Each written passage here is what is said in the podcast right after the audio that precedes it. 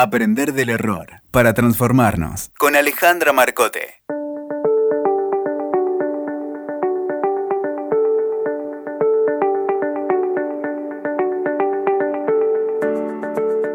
Una y otra vez solía decir, claro, yo soy perfeccionista. Y eso con orgullo de que no se me escapara ningún detalle, de intentar por todos los medios de que no hubiera errores ni defectos en lo que hacía cualquier cosa por debajo de la perfección no iba a cubrir mis expectativas.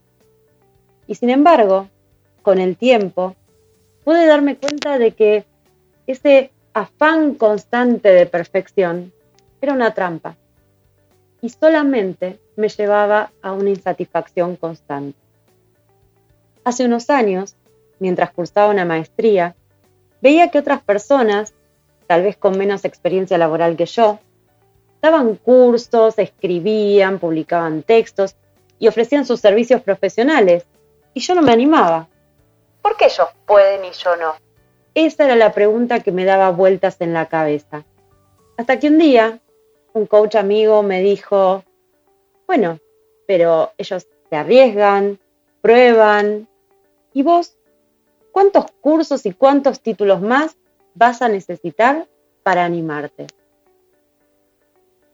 Claro, al reflexionar sobre esto y sobre todo lo que iba a necesitar que pase para sentir que ya estaba lista para ofrecer mis servicios, mi respuesta fue que probablemente nunca me iba a sentir y a percibir a mí misma preparada para vender un taller, porque siempre iba a sentir que algo me faltaba. En ese momento me di cuenta que todo tenía que ver con mis creencias y con mis expectativas. Como les decía, siempre me definí como una perfeccionista y de alguna forma actué como tal. Ahora siempre digo que me defino como una perfeccionista, pero en recuperación.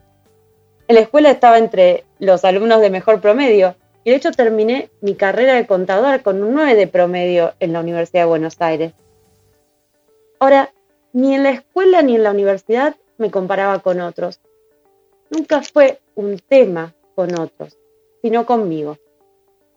Cada vez que yo me sacaba una nota que para otros podía ser muy buena, como un 8 o un 9, en mi cabeza solamente había una voz que me preguntaba, ¿en qué fallaste?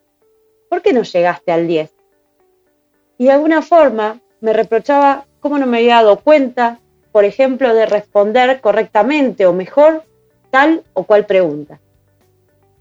Por momentos realmente deseaba por disfrutar de mis notas como lo hacían otros compañeros cuando se sacaban un 5 o un 6. Sin importar cuánto me había esforzado, festejar una nota que no fuera lo máximo, para mí era algo totalmente impensado. Y al final ni siquiera festejaba los 10 porque ya estaba pensando en el examen siguiente. Por momentos eso se sentía muy insalubre y no fue fácil darme cuenta de cuánto me afectaba y de cómo esa búsqueda de perfección me hacía poner el foco solamente en el resultado final, es decir, la nota, el examen, el conseguir el título. Y perdía de vista toda la riqueza del proceso, todos los descubrimientos y todos los aprendizajes que de ese camino podían surgir. El perfeccionismo es ni más ni menos que la búsqueda de la perfección. Y solemos pensarlo como una virtud. En mis talleres lo escuché muchísimas veces. Si no buscara la perfección, sería una persona mediocre, me han llegado a contestar. Y es así que muchos pasamos la vida haciendo un enorme esfuerzo para que no se nos escapen detalles.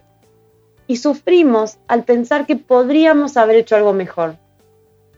Y aunque en algún punto esto nos ayuda a acercarnos a las metas que nos pusimos, que en general son altas porque nos orgullecemos de decir que no nos conformamos con poco, terminamos atrapados en una espiral del cual no disfrutamos de lo que conseguimos porque en lugar de apreciar todo el esfuerzo que hicimos y lo que logramos, nuestro ojo está en aquello que nos faltó para que sea perfecto.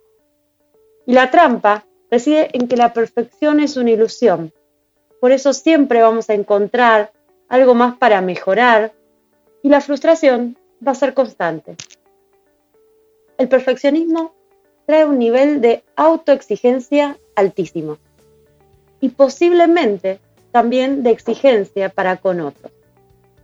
Es decir, que si somos exigentes con nosotros mismos, muy probablemente esperemos no menos de las personas que nos rodean. Y esto puede ser nuestro equipo de trabajo o incluso nuestros hijos. Entonces yo me pregunto y te pregunto, ¿podemos reconocer en nosotros y en los otros no solamente los errores, sino también los aciertos? ¿Cuánto tiempo nos damos para celebrar los logros sin importar qué tan grandes o pequeños los consideremos? Necesitamos separar el perfeccionismo de la búsqueda de la excelencia y de la superación constante. El perfeccionismo se asocia más a la exigencia que agobia y no reconoce logros. Distinto de lo que podamos creer, en lugar de afianzar nuestra confianza y de incrementar nuestra felicidad por esos logros, esta escalada perfeccionista nos lleva a la frustración, a la insatisfacción, al miedo a mostrarnos, a la infelicidad. Para muchos, la perfección es una ilusión que puede llegar a paralizarnos. Como no podemos concebir hacer algo que no sea perfecto, no arrancamos nunca el proyecto que soñamos, porque en nuestra cabeza siempre le falta algo. O no nos presentamos a dar un examen, porque aunque hayamos leído toda la bibliografía, creemos que aún necesitamos saber algo más. Y por supuesto, nos da miedo a fallar, porque eso sí que no nos lo podemos permitir. No solamente eso, en tiempos tan cambiantes e inciertos como el que estamos atravesando, probablemente nada de lo que tengamos en mente lo vamos a ejecutar tan perfectamente como creemos que deberíamos hacerlo, por lo que la ilusión de la perfección amenaza con volvernos a paralizar una y otra vez. Mejor bueno que perfecto parece una frase inconcebible para quien busca la perfección, aunque eso implique demorar años o un tiempo enorme en animarse a encarar un proyecto o, por ejemplo, a terminar una carrera.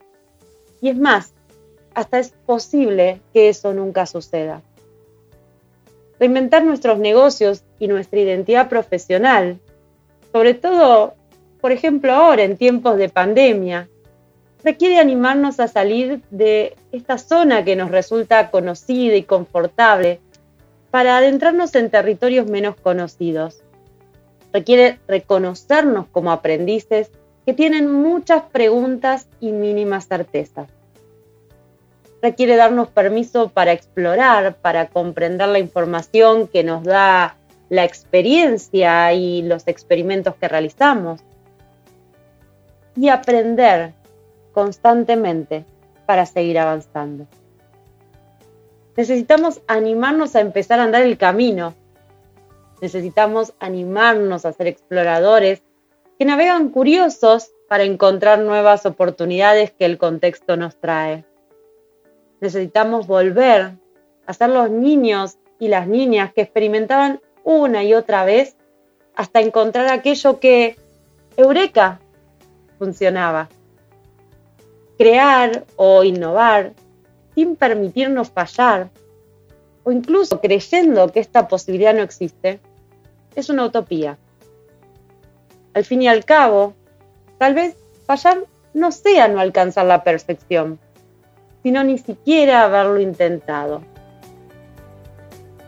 Te invito entonces a preguntarte cuáles son esos supuestos de perfección, cuáles son esos ideales que hay en tu mente al momento de animarte a hacer un cambio o de terminar un proyecto o de arrancarlo. ¿Contra qué te estás comparando? Y por otro lado, te pregunto, ¿qué harías si no creyeras que tenés que hacerlo a la perfección. Nos encontramos en el próximo capítulo de Aprender del Error para transformarnos, para seguir conversando.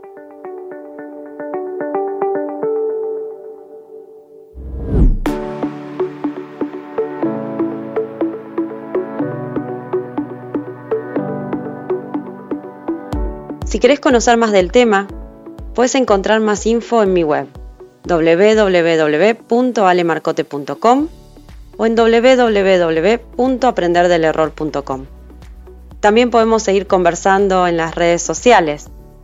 En Twitter, arroba alemarcote, ok. En Instagram, arroba alemarcote. En Facebook, Alemarcote Innovación y Coaching. O en LinkedIn, Alejandra Marcote. Te invito a que nos escuchemos la próxima semana en un nuevo episodio de Aprender del Error para Transformarnos.